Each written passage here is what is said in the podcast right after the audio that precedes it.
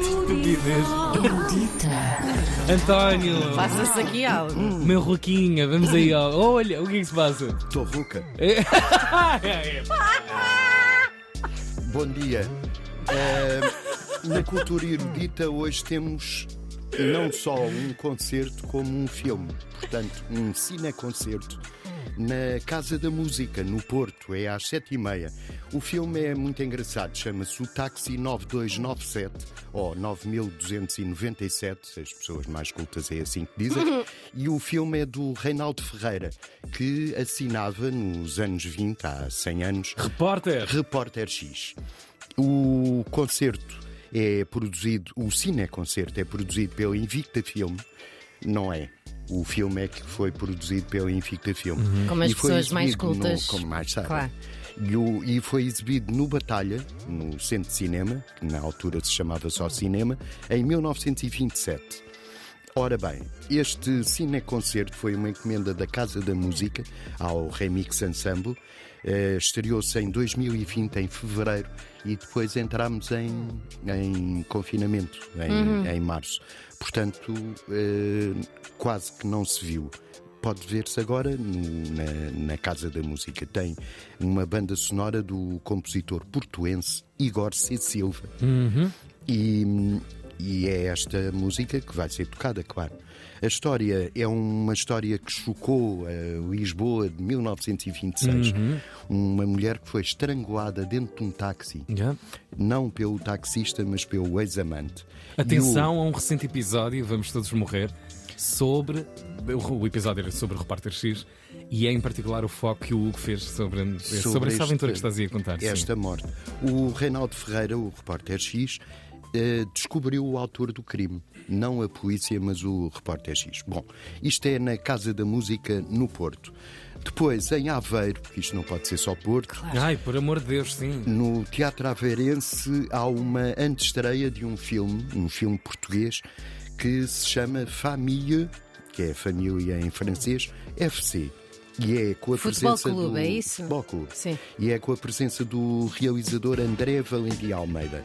Ele, o André Valentim Almeida é natural de Aveiro, por isso faz a antestreia no Teatro Aveirense e é professor em Lisboa, na Escola Superior de Cinema.